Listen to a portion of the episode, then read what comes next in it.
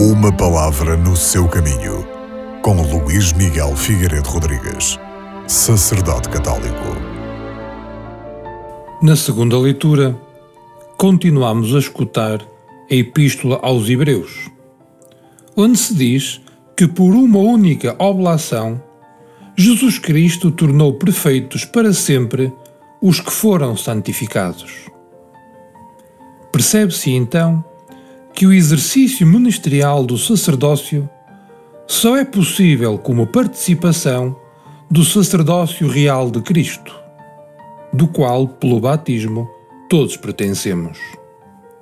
E em Jesus são perdoados os pecados que, por fragilidade do ser humano, hão de acompanhar cada um de nós até ao fim da nossa vida terrena. A perfeição, essa, chegará um dia conforme a promessa. Quando o Senhor nos diz que todos os pecados desaparecerão e as forças do mal serão vencidas.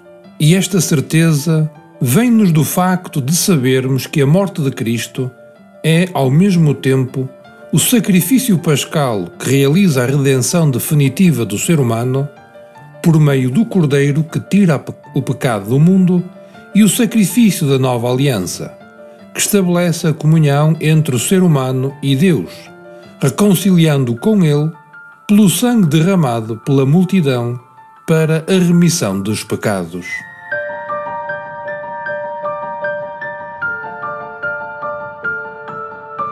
Uma palavra no seu caminho.